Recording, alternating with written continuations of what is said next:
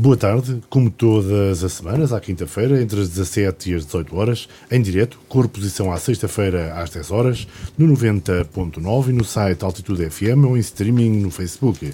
Começamos aqui o programa de comentário e debate Semana Política.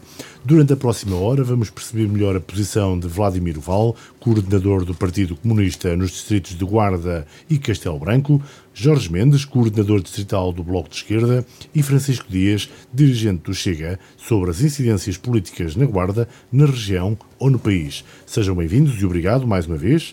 Começaria por Jorge Mendes, o desvio do avião que ia de Atenas para Vilnius e que foi desviado para Minsk a pedido do presidente da Bielorrússia, vem alertar-nos sobre a liberdade de expressão e sobre alguns resquícios de uma ditadura do leste europeu. Eu perguntaria a Jorge Mendes um breve comentário eh, como viu este episódio, qual é que é a sua opinião? Muito boa tarde. Começo por cumprimentar quer o Vladimir, quer o Francisco, quer obviamente o Batista Martins e, toda, uh, e todos os ouvintes da Rádio Altitude. Relativamente à questão que colocou, um, duas ou três notas. A primeira para dizer que uh, uh, a Bielorrússia é claramente, neste momento, eu diria que uma das últimas, se não a última, grande ditadura na Europa. E Lukashenko está há 26 anos no poder. Lukashenko um, foi uh, objeto, e o seu regime, de uma luta enorme, está a ser do, do povo de bielorrusso, com imensos protestos nos últimos anos, nomeadamente em 2019 e 2020, e principalmente quando foram as eleições para a presidência com, em que concorreu uh, uma das candidatas uh, femininas, a Svetlana Tchikoskaya, penso que é assim que se diz. Portanto, relativamente a esta questão, eu diria que se o ato em si uh, o que aconteceu com o desvio do avião é um ato inaceitável. É, é, é, politicamente extremamente grave aquilo que aconteceu. Aliás, a condenação uh, praticamente unânime, não só da comunidade europeia, mas de praticamente de todo o mundo, uh, leva-nos exatamente a, a, esta posição. Mas eu queria, acima de tudo, realçar a ditadura feroz da Bielorrússia e do seu dirigente. E as vagas de luta que têm existido naquele país, que reclamam basicamente um, um, novo, um Estado constitucional, que não é um Estado constitucional, e o fim, precisamente, desta autocracia. Portanto, digamos que são dois pontos. Um que se prende com o ato em si propriamente, que é um ato inaceitável e que está a ter uh, represálias, vai ter represálias por parte, de, de, nomeadamente da comunidade, e já está a ter represálias mesmo a nível da aviação civil. Uh, a Bielorrússia já vem acusar também, nomeadamente a França, de que não estava a autorizar uh, voos uh, a passarem precisamente pelo, pelo, território francês. Portanto, vai ter aqui uma escalada, digamos assim, que é inaceitável. Mas assim, um segundo ponto é precisamente sobre o regime. E, é, e eu penso que aqui é importantíssimo estarmos do lado do povo bielorrusso. Lukashenko é claramente um ditador, é um ditador que está apoiado ainda pela Rússia, claramente, isso, isso, isso é perfeitamente uh, notório. Portanto, há aqui equilíbrios regionais uh, que ainda se mantêm e, portanto, era isto acima de tudo que eu queria fazer. Ina dizer inaceitável o ato em si, acho que tem que haver sanções fortes e um grande apoio à luta do povo bielorrusso pelo, por um Estado constitucional e por, um, por uma autonomia real por uma liberdade com o fim de uma autocracia. Talvez a grande autocracia neste momento da Europa. Vladimir Val, qual é a sua perspectiva em relação a este acontecimento, a esta aterragem forçada quase em Minsk, porque havia um opositor a bordo desse avião? Bom, sobre isto, eh, a minha posição é de que se deve apurar as circunstâncias e os contornos todos do, do, deste incidente, não é? E que se deveria pugnar pelo respeito do direito internacional. Essas são as duas primeiras notas. Mas este apuramento dos contornos acho que é fundamental, porque há aqui coisas ainda que não estão totalmente bem uh, explicadas. Depois queria recordar uma questão, uh, ou várias questões, é que isto não é inédito. É que já em 2013 uh, eh, houve um desvio de um avião presidencial da Bolívia para a Áustria, que não é conhecida como sendo uma feroz ditadura uh, com, curiosamente, com a participação de Portugal nesse processo, uh, e, e, recordo que era o avião presidencial da Bolívia, a bordo ia o Presidente da República da, da Bolívia, Uh, sob suspeitas de que transportaria Edward Snowden, que era uh, procurado pela justiça americana na altura. Uhum. E, portanto, não se trata aqui de ditaduras, trata-se igualmente de um ato abjeto com um, vá lá, digamos assim, uma agravante de se tratar de um incidente diplomático. Tivesse isto acontecido com qualquer presidente de um Estado europeu, e porventura as coisas teriam tido outros contornos e não tiveram. Aliás, até foram um bocadinho abaladas. Mas aí estamos, a, a estamos totalmente de acordo. Pronto. Uh, a, segunda, a segunda nota é que já em 2016 o governo neofascista da, da Ucrânia fez exatamente a mesma coisa. Desviou, uh, para além de ter feito outros atos até com mais violência, Uh, exatamente com, uh, para capturar um jornalista oposicionista desse governo que tem servido de base uh, de apoio a muitos movimentos de neofascistas e de extrema-direita na, na Europa. Recordava também ainda neste caso os voos da CIA ilegais e ao arrepio do direito internacional que transportaram pessoas, muitas delas, algumas delas inocentes, sob pretexto de luta contra o terrorismo e outros atos que houve também uh, da Turquia, etc. Pronto. E, portanto, eu, a, a, minha posição e a posição do PCP é no sentido de se apurar, de facto, os contornos que, que presidiram a esta situação e alertava para outra coisa.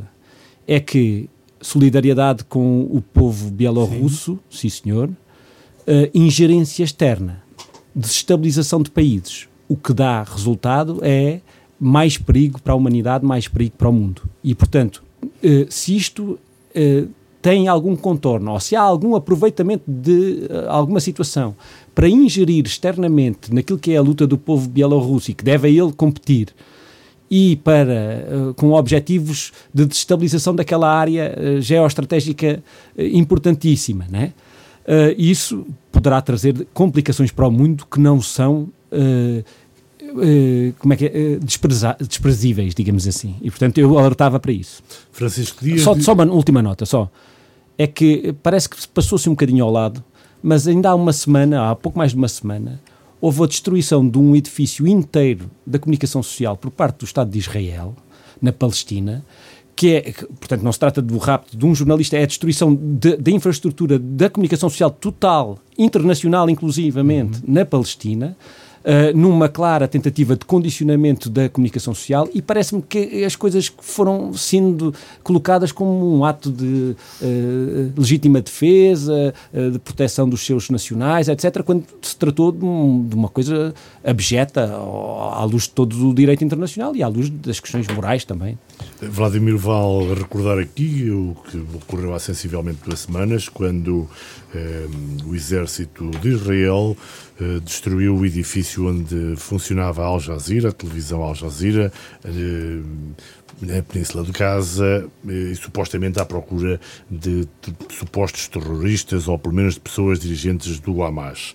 Mas agora, Francisco Dias, foquemos-nos deste episódio mais recente em Minsk, onde o governo da Bielorrússia terá obrigado a desviar a rota um avião da Ryanair para provavelmente deter um jornalista opositor do regime da Bielorrússia. O que é que lhe pareceu? Muito bem. Uh, antes de mais, muito boa tarde e cumprimentar os colegas de painel, uh, o Diego Jorge e o Vladimiro. Uh, e sobre esta matéria quero dizer o seguinte. Portanto, o facto de haver casos idênticos no passado não atenua em nada a gravidade deste. Portanto, é sempre mal acontecer uma situação deste género. Portanto, isso é, isso é perfeitamente, claro. Portanto, uh, uh, disse que está num processo ainda de, de averiguação e de, e de, de apuramento de responsabilidades, mas elas são mais do que evidentes. Portanto, é lógico que o avião foi, foi desviado e foi preso, portanto, um indivíduo, por coincidência, vejam bem, e lá um indivíduo que era contra o regime e que foi detido, e agora também foi detida, detida a namorada, e por aí fora. Portanto, isto, uh, quer queremos, quer não, a Bielorrússia é uma ditadura de esquerda, portanto, uma ditadura de esquerda, ideologicamente, esquerda e apurada, e, apurada e, e, apoiada pelo, pela União Soviética, pelo o, o Putin, uh, e quer dizer com isto que, de facto, isto são resquícios da antiga União Soviética e da tal ideologia, portanto, ditatorial que continua a existir neste momento. Claro que sou solidário com o povo bielorrusso, quero que se libertem rapidamente desta situação e desta, desta ditadura que existe e da prolifera por vários, por vários locais. Uh, e, portanto, uh, que, se apurem, que se apurem as responsabilidades, não, que, que, que, se imponham as sanções que se devem impor, de facto, porque é um, um caso muito grave e de muita responsabilidade a nível internacional. Falámos depois, nesta abertura da Semana Política de hoje, sobre um assunto de ordem internacional. Uh, algo muito mais próximo é, obviamente, o que ficámos a saber ontem, na Dura, no Vale do Mondego, aqui junto à Guarda, onde a administração da Dura uh, terá informado os trabalhadores, ou a Comissão dos Trabalhadores, de que uh, está previsto um despedimento coletivo de 95 trabalhadores. Vladimir Val, como vê esta situação? Na sua opinião, eh, como é que é possível ocorrer eh, mais esta esta situação delicada para a região, uma região onde o emprego não abunda, e recordar, nomeadamente, não apenas para, para ajudar um pouco os nossos comentadores desta tarde, mas também para esclarecer e informar eh, os nossos eh, ouvintes de que eh, a empresa Dura tem duas fábricas em Portugal, uma precisamente no Val do Mondego, junto ao Porta Carne, eh, outra em Carregado, as instalações na Guarda são da propriedade da empresa, as instalações do carregado são arrendadas, se não me equivoco, ao Grupo Salvador Caetano, a quem pagará alguns milhares de euros e onde continuarão a trabalhar, se não me equivoco, cerca de 500 pessoas. Eh, pedi depois um comentário como é que se entende que uma empresa que tem duas fábricas em Portugal, uma na Guarda e outra no Carregado, mantém, felizmente, as 500 pessoas a trabalhar no Carregado, em instalações alugadas e na fábrica da Guarda irá despedir 95 trabalhadores. Provavelmente porque aqui a empresa tem a sua sede e aqui tem os benefícios fiscais. O que é que lhe parece? Pois, eh, nós temos acompanhado com muita preocupação, não é de agora, como sabe, não é? e como todos sabemos que, que, a, que a Dura Automotive tem estado com problemas. Nós temos vindo a acompanhar junto dos trabalhadores e naquilo que é a nossa as nossas competências do ponto de vista institucional na Assembleia da República, mas também aqui localmente, o PCP tem vindo a, a questionar o governo, já em 2018, a quando do encerramento de uma linha de produção na, na, na nesta empresa, se anteviam né, alguns sinais de preocupação e de perigo. Nós, na altura, denunciamos e, e, e perguntamos ao governo, questionamos. Uh, Acumularam-se desde aí outros sinais de preocupação, nomeadamente encerramentos de outras linhas e dispensa de funcionários, nomeadamente começando desde logo por aqueles que estavam com vínculo precário, que é desde logo também preocupante.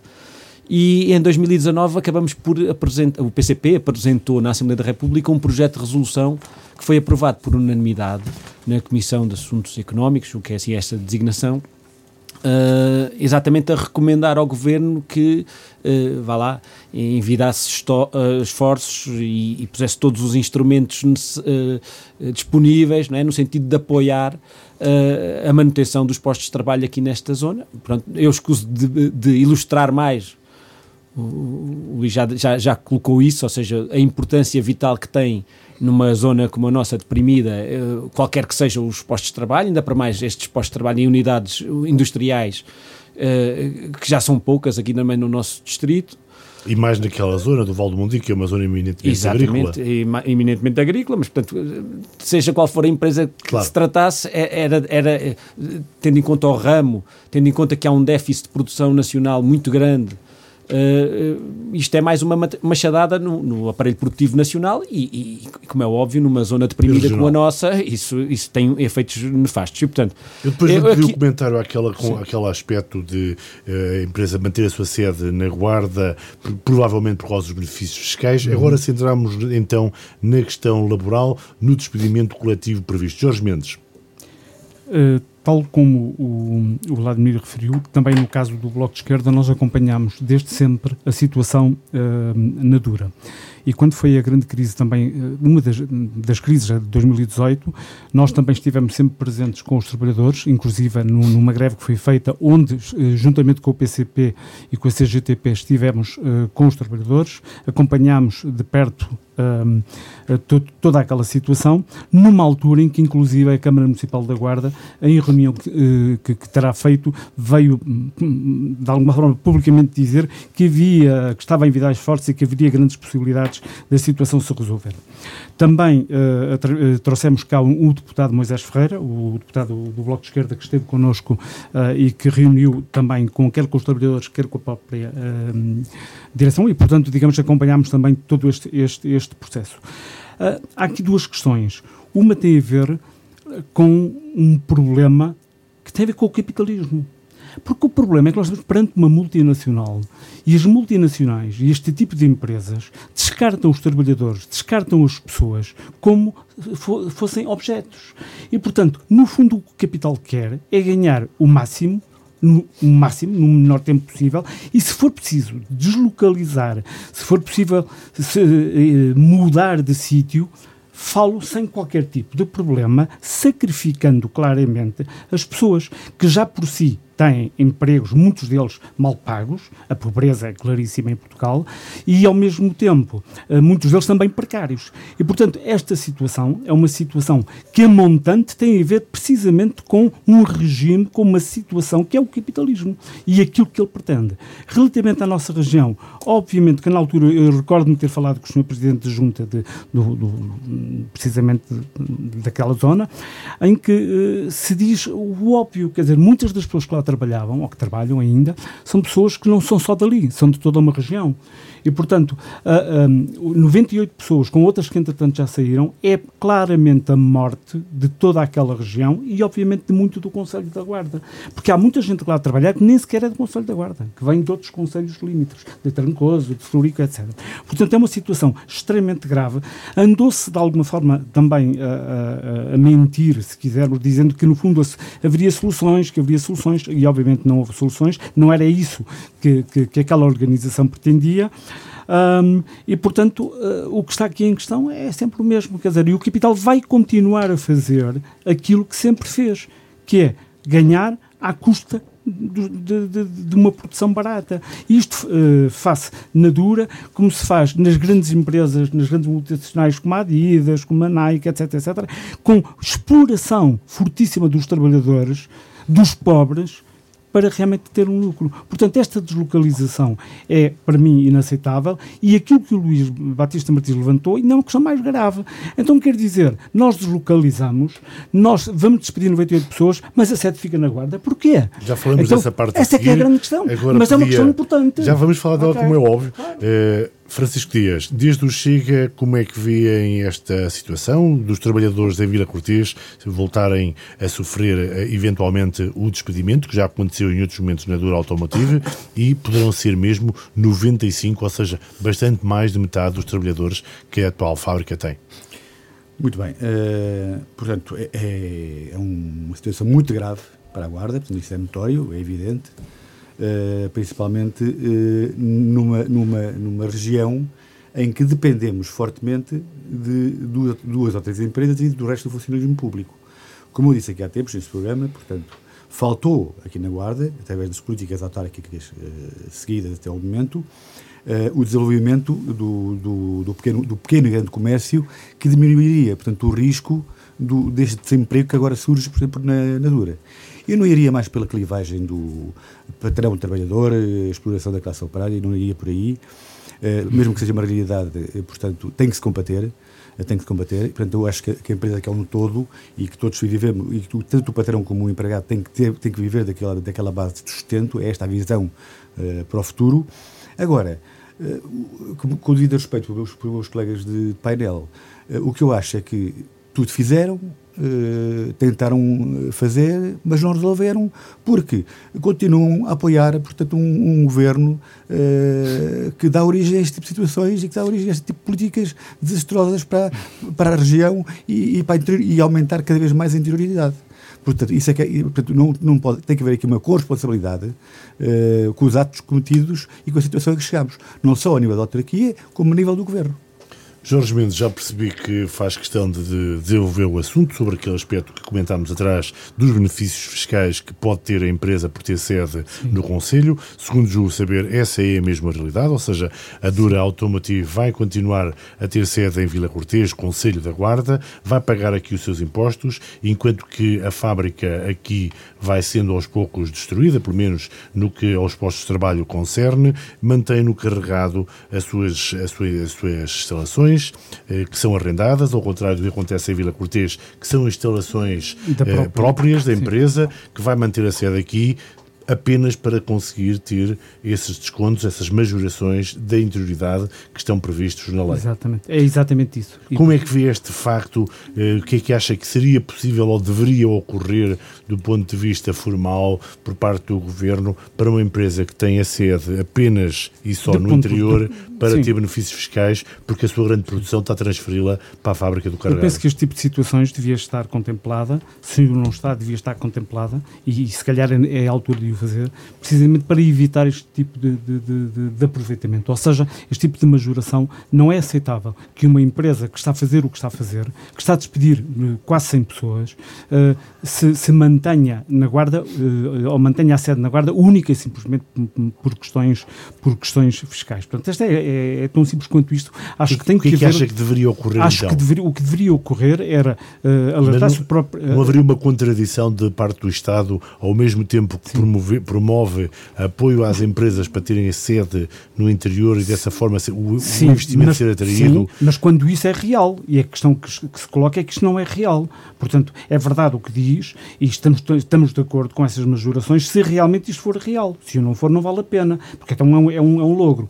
Dizer outra coisa, já é a segunda vez e eu gostaria de chamar a atenção do, do, do, do, do representante do Chega do, do Francisco Dias sobre uma questão. Não venha dizer aqui que o, o, Bloco de Esquerda e o PCP é que são os culpados porque apoiam o governo. Para já. Primeiro, primeiro, o Bloco de Esquerda e o PCP, o PCP falará o PCP quando for a sua altura, mas penso que comunga da mesma opinião que eu, nós assinámos numa altura própria, estes partidos, um acordo de regime por razões que foram perfeitamente claras. E, e foi isso que foi cumprido. Neste momento, não pode dizer que o Bloco de Esquerda por exemplo, que está a apoiar o governo. Nem sequer o recente orçamento, como é que está a aprovar o governo? Portanto, culpar, vir dizer aqui que a culpa, pelos vistos da Dura, é do Bloco de Esquerda e é do PCP. Não é do Bloco de Esquerda nem é do PCP. Peço imensa desculpa. Vladimir Val, sobre a questão dos benefícios fiscais de uma empresa que vai manter apenas uma parte dos seus trabalhadores e vai despedir 95 trabalhadores e transferindo a sua produção para o carregado, onde não tem benefícios fiscais, onde não tem propriedade uh, das instalações, uh, como é que vê esta situação? O que é que acha que pode ser feito para contrariar, contrariar o facto de a empresa manter a sede aqui apenas para ser alvo ou para receber os benefícios fiscais previstos? Eu, eu, só queria sublinhar um aspecto relativamente a esta matéria, que é, uh, uh, eu acho que isto nos deve servir de exemplo e devíamos registar, todos nós, este exemplo uh, na próxima vez que vierem anunciar um pacote de ajuda ao interior e, em que as medidas se baseiam quase que exclusivamente em benefícios fiscais. Na altura, o PCP teve a oportunidade de denunciar que isto estava evidente que este seria o resultado final.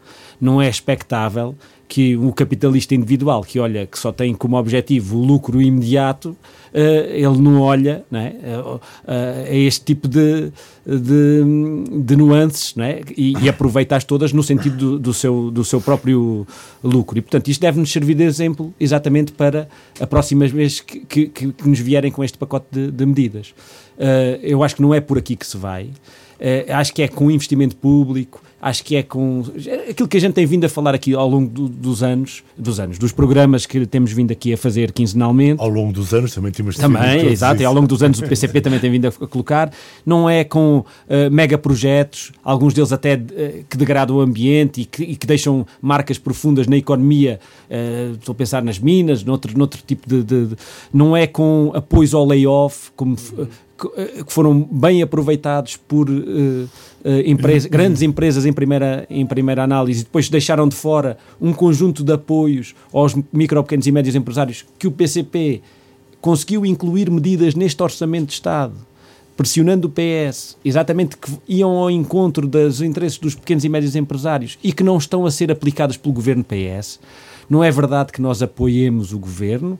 O que o PCP está a fazer é tentar usar a força que tem no sentido de obter vantagens para o povo português. A, a responsabilidade executiva é do governo e nós criticamos, uh, uh, assim como chamamos a nós as, uh, algumas das conquistas que, que, que, que se conseguiram. E, portanto, fiscalidade, benefícios sem contrapartida, uh, vai beneficiar sempre o infrator, e neste caso o infrator é o capitalista individual, é os grupos económicos, que vão sempre encontrar a maneira de se esgueirar pelos buracos que lhes são estendidos, não é? digamos assim. Este aqui era relativamente evidente. Sim. Mas ainda assim serviu de grande propaganda uh, uh, por parte do, do governo e não, é, não, não será este o caminho para desenvolver o interior. Isso está certo e este exemplo vem só sublinhar isso que a gente disse desde no início. Francisco Dias, como é que vê esta situação de a empresa ter benefícios fiscais e transferir para o carregado eh, praticamente toda a produção, ou grande parte da produção que tinha em Vila Cortês? dizer ao, antes de mais ao meu amigo. Não vale a pena entrarmos aqui em grandes discussões não, não, não, não, opinião, não, como não, é não, óbvio, não, não é? Não, eu vou só dizer ao meu amigo Jorge, está desculpado, não há problema nenhum. Foi uma opinião que eu, que eu tenho e que. Não, mas eu também não. Sim, dei agora, a minha eu, opinião. Eu só disse foi que. Não é uma questão de entrar em polémica sequer. É dizer, o Bloco de Esquerda não está a apoiar o governo. Eu, disse que o Bloco de Esquerda que Ou seja, era não somos os culpados. Não, não, são corresponsáveis, que é diferente. Não, não somos não. Não somos não. Porque eu não vi o Chega na, fábrica, não vi o Chega com os trabalhadores, não vi o Chega a defender quem tinha que defender nos momentos próprios das crises. Nunca, nunca vos vi lá. Vi lá o PCP, vi, vi lá o Bloco, vi lá a CGTP, vi lá os trabalhadores. Nunca lá vimos o Chega, nem o CDS, nem o PSD. O Chega, acha, o Chega, tem, o Chega, tem o Chega há de chegar um dia, mas não é, não é, não é de certeza lá. Agora, não é de certeza lá. o seguinte, já agora. O senhor, no debate anterior, disse que o Chega é um partido, portanto, de extrema-direita ou direita não democrática. Exatamente. E eu não consigo não perceber, sinceramente, não consigo perceber. Desculpa, peço desculpa pela minha ignorância, mas... Uh, qual, eu, portanto, qual é, qual é a definição de, de direita e de extrema-direita que você me explicasse? Porque, vamos, facto, avançar, vamos, vamos avançar, avançar no nosso diálogo. O importante, o importante é que estamos de acordo numa sobre, coisa. Sobre a dura automotiva e despedir 95 pessoas. Exatamente. Uh, portanto, vamos lá ver. Nesse aspecto estamos de acordo. Uh, uma empresa que uh, despede 90 pessoas, que perde a produção, que não tem uma produção real e que fica qualquer sede para beneficiar de, dos benefícios constantes na, na guarda, portanto, estes, esses benefícios, pura e simplesmente, deviam ser, portanto, por eliminados. Portanto, eh, se não há legislação para ela, arranje-se. Agora, que, que, é, que é um. Então, o, Chega, o Chega vem defender que deve haver uh, alteração à legislação ou deve haver alguma medida uh, legal que possa impedir que a Dura Automotivo continue a receber benefícios fiscais eu, pelo simples fato de estar em Vila Cortês? Eu acho que o Chega, e eu pessoalmente, acho que devemos defender, portanto, a verdade. E a verdade é esta. Portanto, eles estão ali a aproveitar-se de um benefício não tendo uma atividade produtiva para a região e, portanto, como tal, terá que acabar. É tão simples como isto.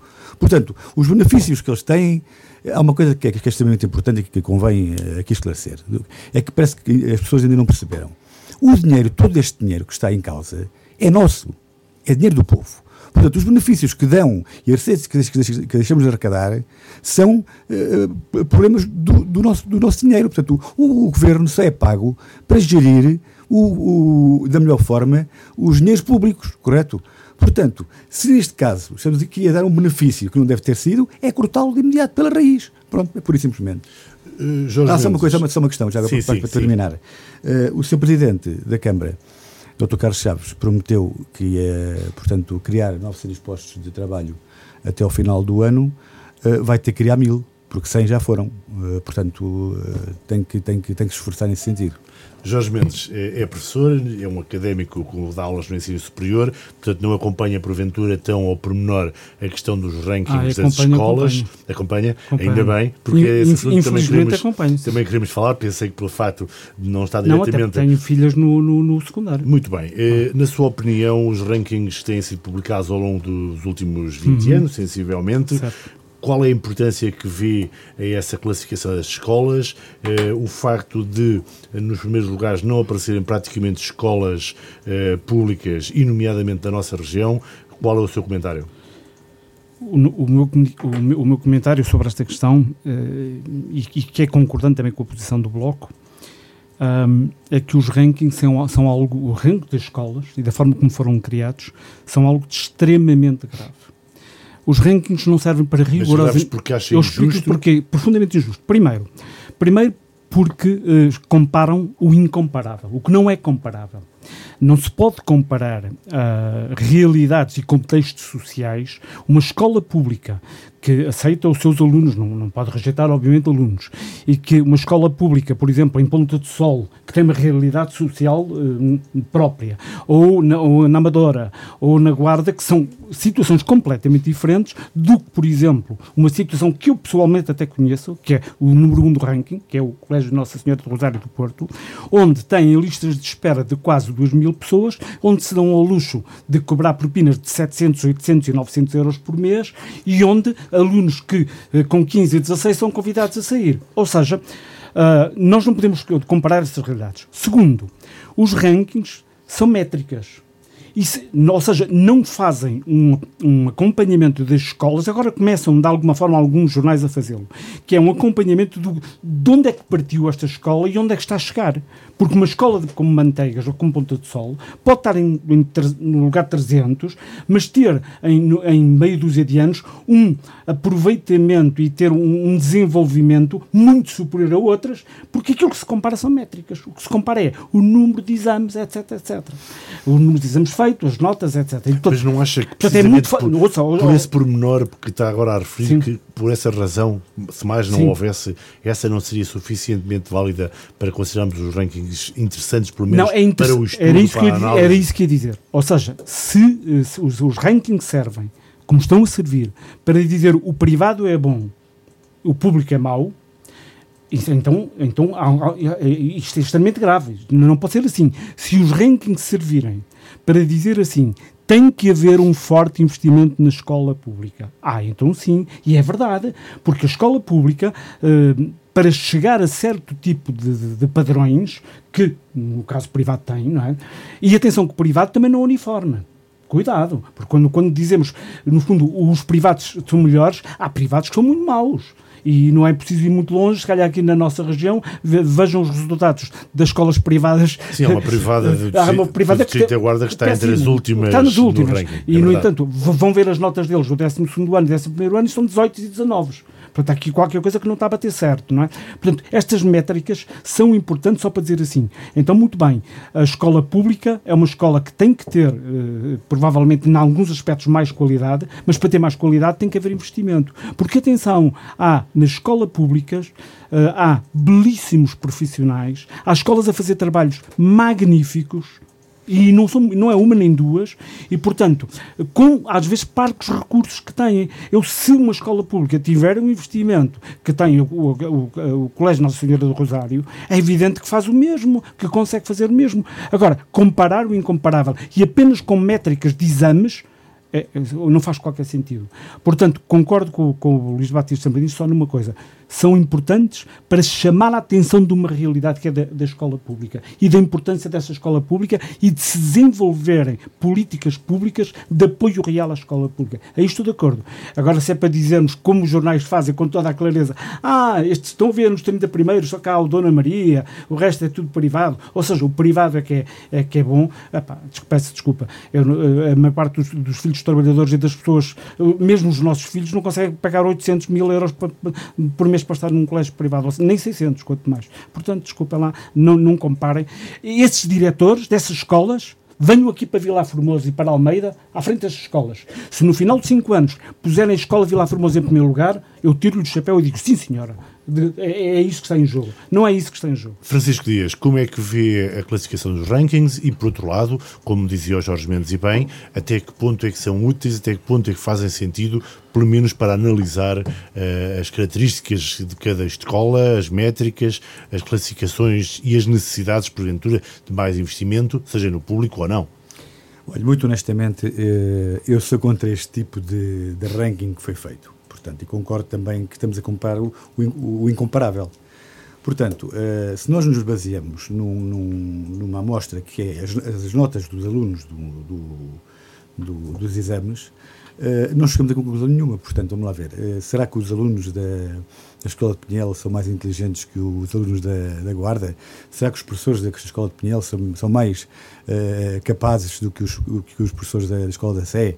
Quer dizer, isto são tudo fatores muito subjetivos. Portanto, isto, este ranking para mim não tem qualquer significado. Significado nenhum, absolutamente nenhum. Portanto, o que interessa de facto saber, e no meu entender, é uh, arranjar outro tipo de parâmetros que possa avaliar uh, a situação de cada escola em si. Ou seja, Uh, parâmetros uh, concretos e objetivos. Por exemplo, se, uh, repara, o que eu disse anteriormente, por exemplo, um aluno pode ter mais acesso a explicações numa determinada zona, portanto tem melhores notas, tem um melhor ranking da escola. os professores podem ser menos exigentes ou mais exigentes, têm melhor ranking ou, ou, não na escola. Portanto, são tudo fatores muito subjetivos. Tínhamos que analisar de facto é como é que funciona a escola Uh, como é que é o, o funcionamento do, do, conteúdo programático, como é que se define um conteúdo programático de, preparar, de preparar um aluno para os problemas da vida e não para os problemas do, do, do dia a dia, digamos, temos que ter uma perspectiva mais, mais, mais avançada da, da, da educação. Eu, nomeadamente, posso lhe dizer, se tivesse uma, uma aula de contabilidade, alguém, eu, apesar, uh, para além das explicações básicas que teria de dar de contabilidade, teria, teria de explicar ao aluno também quais as dificuldades que ele iria encontrar depois quando gerisse com os empresários que querem descapitalizar, descapitalizar as empresas, uh, que querem arranjar sacos azuis, etc. Prepará-los para problemas concretos da, da, da, da vida do, do cidadão. Portanto, é neste sentido que eu acho que devemos caminhar, independentemente do público ou privado, porque isso público ou privado não está aqui, uh, portanto, definido. Eu concordo que, eu acho que o privado pode ter uma interferência benéfica também na parte da escola da, da, da educação uh, e não pode ser vedada essa entrada desde que dentro dos parâmetros normais e legítimos da educação que é o pilar fundamental da nossa sociedade, como é lógico. Vladimiro, como é que vê esta perspectiva de que não se pode comparar o incomparável e que o ensino privado acaba por dominar os rankings? São os rankings importantes ou não? Eu, eu, eu, eu acho que estes rankings não são importantes e nem são úteis. Estes rankings foram criados pela, pelos partidos da política direita, onde eu também incluo o PS, porque também teve, em determinada altura, responsabilidades no, na evolução de mecanismos como estes, que se destinavam só apenas um, a chegar a uma conclusão, que era uh, uh, chegar à conclusão de que o privado teria melhores condições e uh, talvez o, o, exemplo mais radical dessa política talvez seja até o próprio programa, mas o programa eleitoral do, do, do Chega, que apresentou na, nas últimas eleições, em que defende a privatização praticamente do ensino, do ensino público. Uh, e o Chega não faz mais do que uh, pôr no papel aquilo que é a ambição uh, de, de PS, PSD, CDS, pelo menos setores, alguns setores de PS também incluo aqui. Estes rankings foram criados exatamente para criar esta situação. Havia uma transferência brutal de fundos públicos para colégios privados e havia uma um, gente que queria potenciar a participação dos privados na, na, na, na educação. Estes rankings, tal como estão, não servem, criam desigualdades, ajudam, não ajudam nada à escola pública, não têm este efeito de, de, de identificar onde estão as falhas e, de, de colmatá-las, não têm, antes pelo contrário, ajudam a, a, a fazer esta clivagem privado-público, uh, não contando a história toda, como já foi aqui dito, interior litoral, é evidente, é como está, e, portanto, sem ter, eh, de facto, como já foi aqui dito, e é também a opinião do PCP, sem ter uh, em conta o contexto económico e social, isto não vale de nada, porque tá, é comparar o incomparável. E, portanto, uh, o, que era necessário, que necessário, o que era necessário. E que faz sentido perceber como é que as escolas Eu acho que fazia sentido que, o, o, que o, o Ministério da Educação tivesse os seus mecanismos de avaliar a escola seja, e de identificar não as suas... Não concordam com esta forma de organizar, como já dizia o Jorge Mendes, o tipo de métricas utilizadas, os parâmetros utilizados, claro. mas concorda que deve haver algum tipo claro, de tem que haver algum, algum mecanismo Sim. por parte do governo para aferir das dificuldades. Isso, isso até existiam, mas é,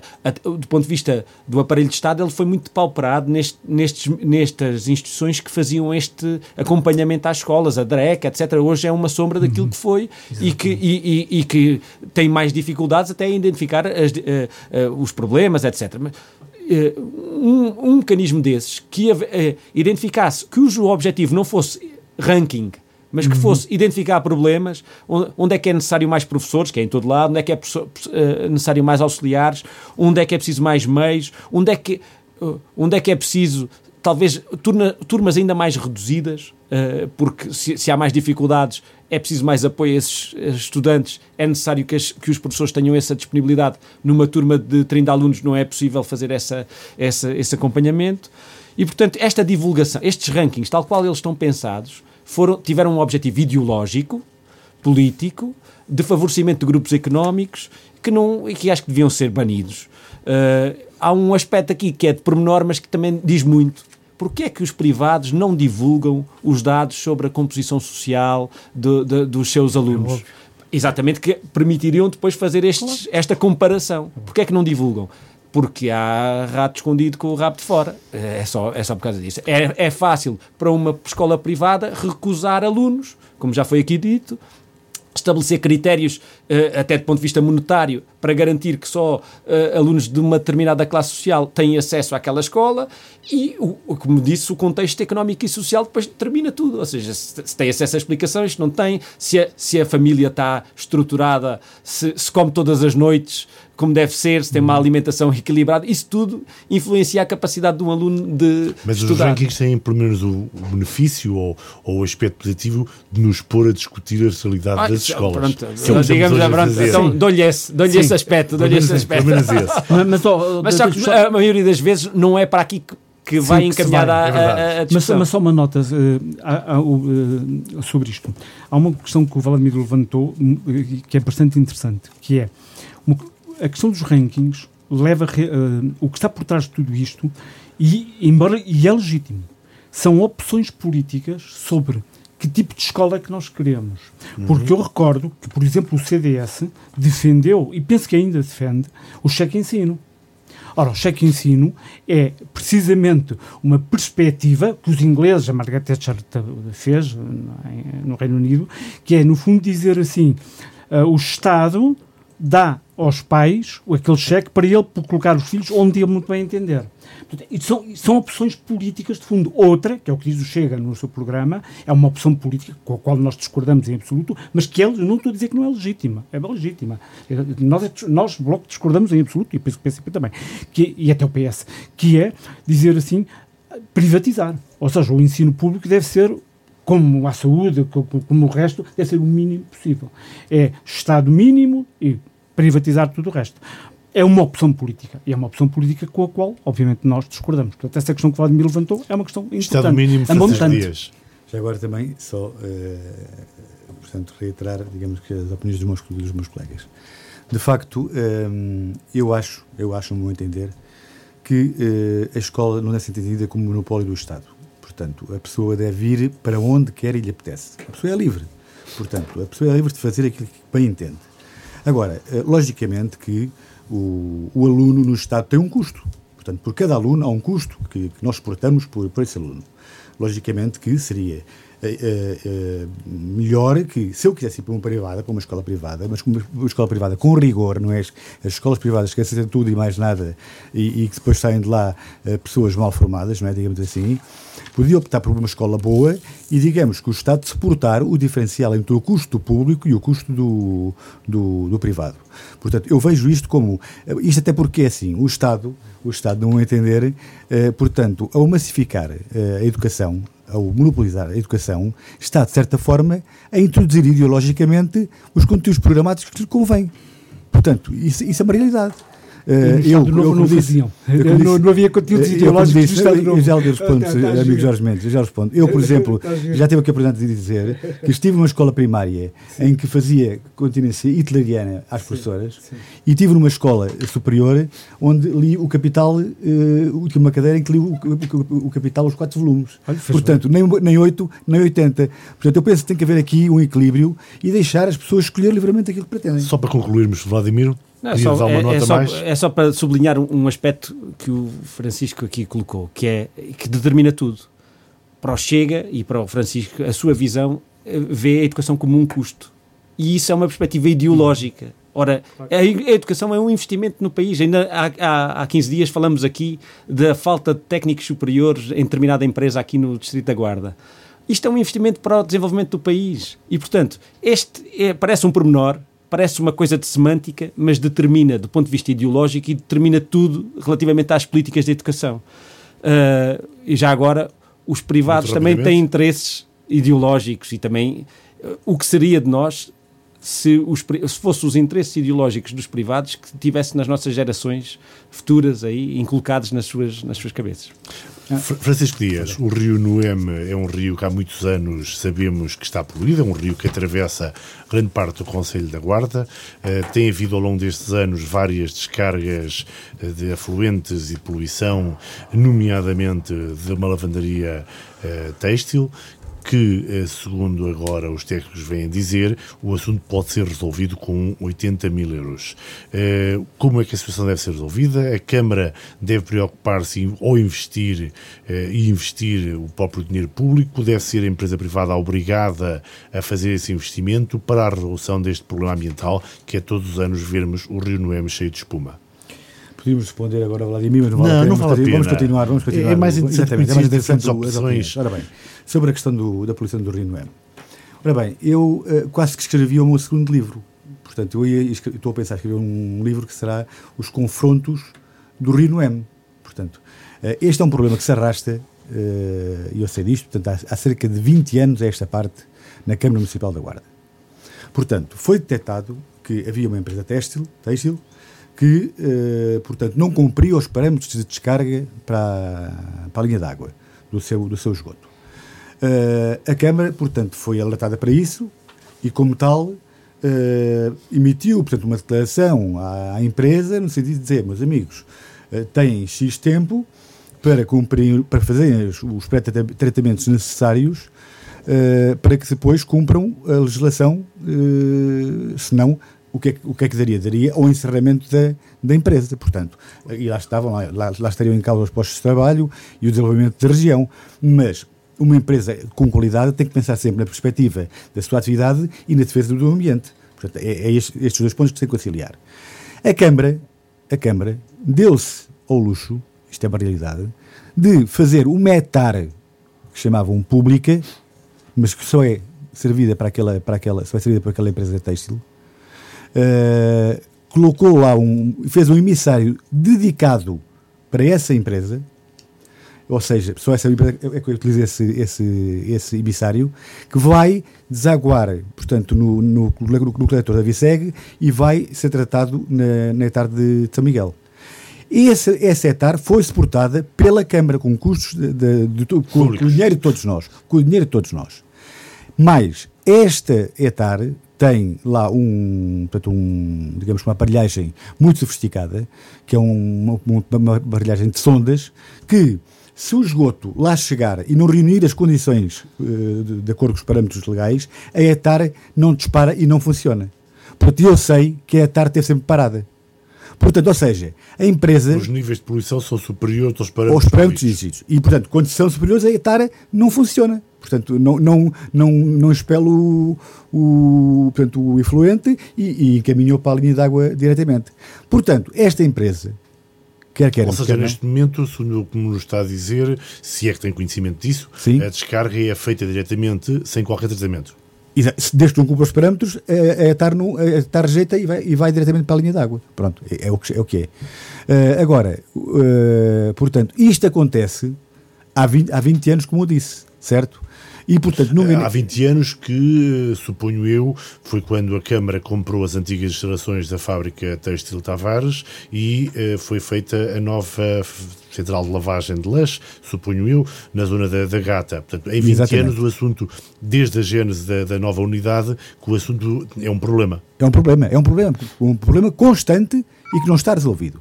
Portanto, um problema constante e que não está resolvido e que é o principal foco poluidor do, do Rio Noeme. Pronto, isso é, uma, é, um, é um dado adquirido. Agora, uh, vem agora, depois de tanto tempo, não é? Uh, a Câmara dizer que são necessários 80, 80 mil euros, que é para a criação de dois. Que a empresa diz que não tem para poder fazer a construção. Vem pedir ajuda, vem pedir ajuda. A empresa vem pedir ajuda à Câmara para fazer esse tipo de investimento uhum. que vai resolver o problema. Digo eu, já que o outro não resolveu, não sei se este também resolverá. Vamos ver. Pronto. Mas, quer dizer, isto, isto dá uma ideia que é, é o seguinte, vamos lá ver.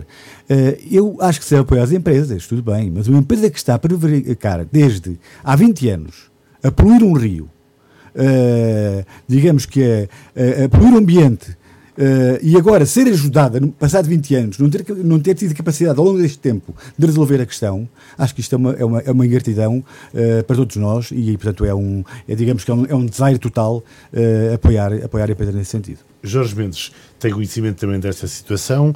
O rio Noeme, que é um rio extremamente bonito, apesar de pequenino, é, é, ocorre para o rio Coa com uma poluição que não conseguimos tratar. Exato. Eu, eu, queria ligar isto, primeiro, uh, chamar a atenção que uh, na Assembleia Municipal, realmente o problema é muito antigo, e na Assembleia Municipal da, da Guarda, o Bloco teve três intervenções em anos distintos, em 2014, em 2016 e em 2018, a última é 16 de janeiro, 16 de novembro de 2018, precisamente sobre descargas que foram feitas sobre o Rio Noeme e perguntas que, que foram feitas de uma forma clara e objetiva à Câmara Municipal sobre, um, uh, se tinha conhecimento, obviamente teria conhecimento, e sobre os autos que foram levantados, nomeadamente em 2018 foi levantado um auto, uh, quais tinham sido realmente as consequências de, do levantamento desse auto.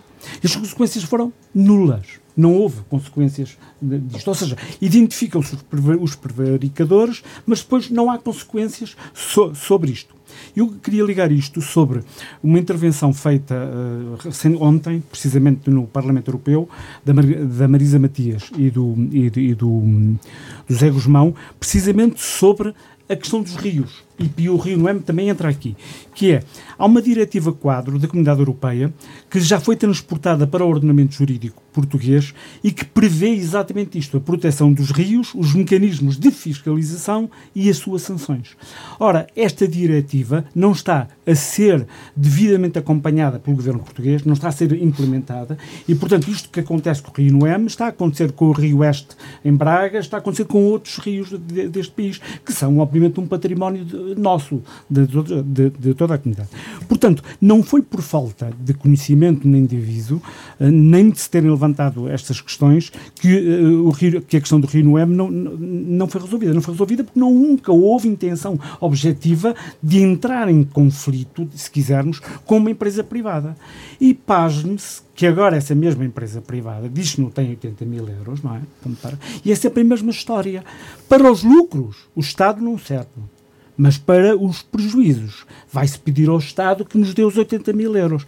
Eu, para todos os efeitos, eu acho que era importantíssimo uh, que esta situação seja resolvida, mesmo que o Estado, mais uma vez, tenha que cumprir a sua, uh, a sua parte com os, com os ditos 80 mil euros. Eu só acho estranho é que, tal como as milhares de obras que estão a acontecer nesta cidade, que a tapar os milhares de buracos que há, também esta dita solução milagrosa dos 80 mil euros surge precisamente a meio dúzia de meses de, de umas eleições. Isto é que eu acho estranho.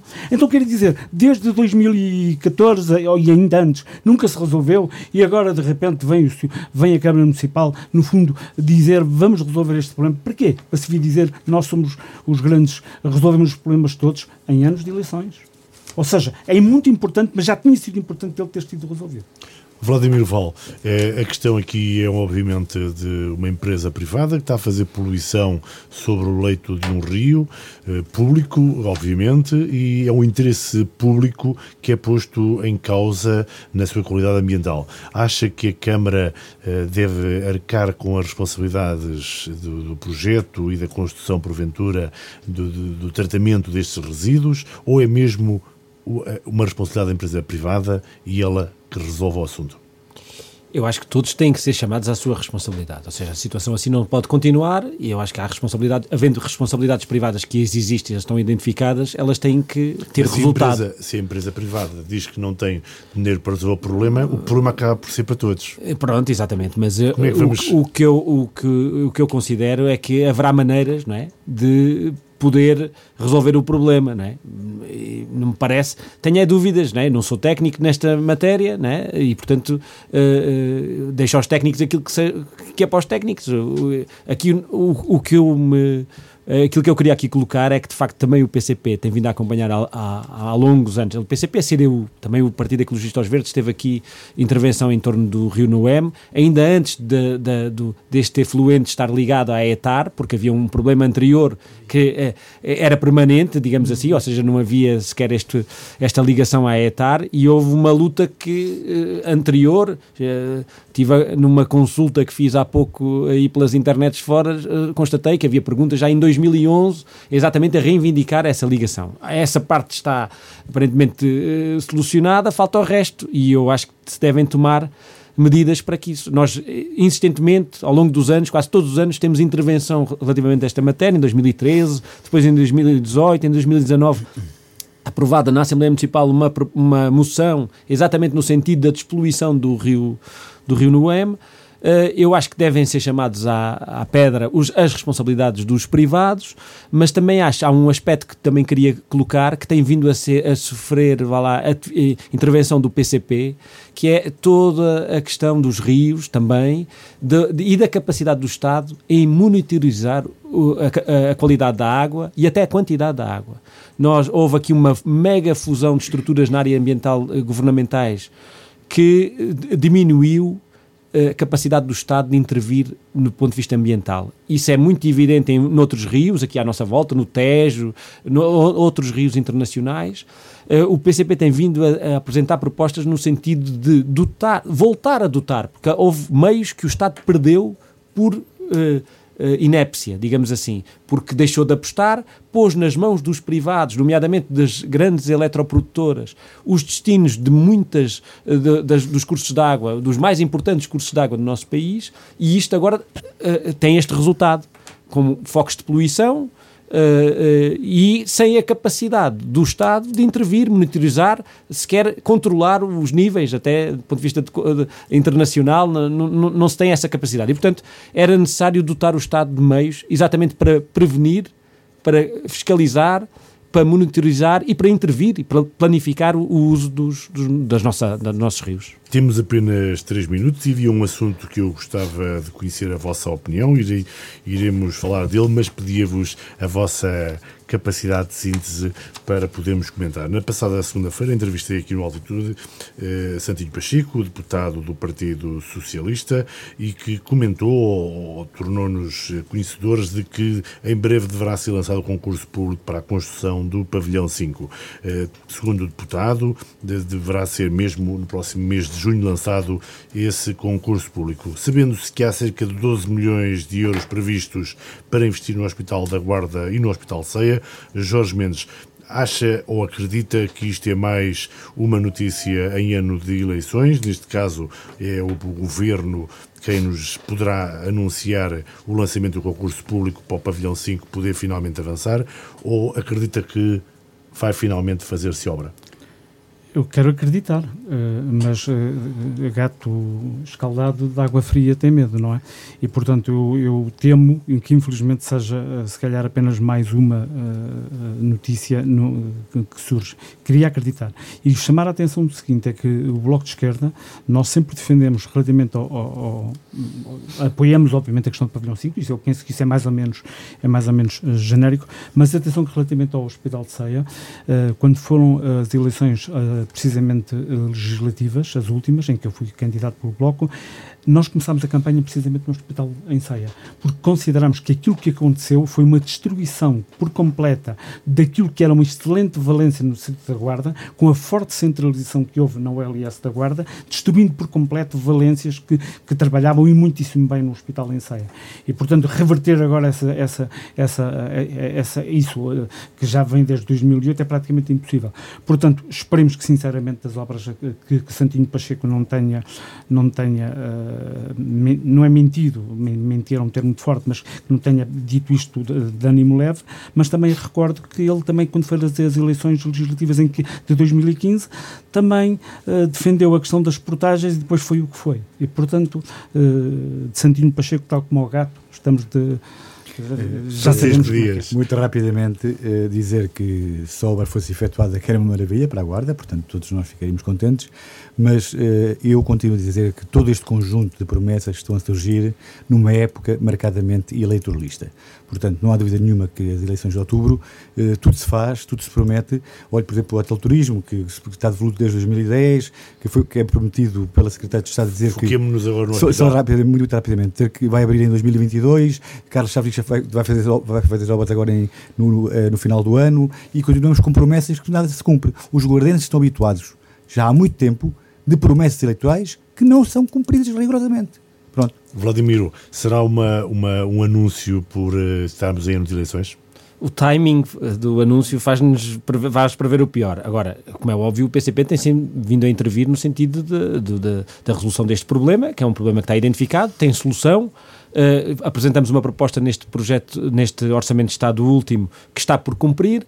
Eh, o que vem anunciar é o concurso público. Estamos atrasados, não é? Já é, portanto, também nesse sentido eh, eh, temos algumas preocupações. Agora, que ela é urgente, necessária e eh, cada vez que se adia eh, deterioram-se as condições aqui de, de- de funcionamento do- dos serviços de saúde na Guarda, isso é evidente.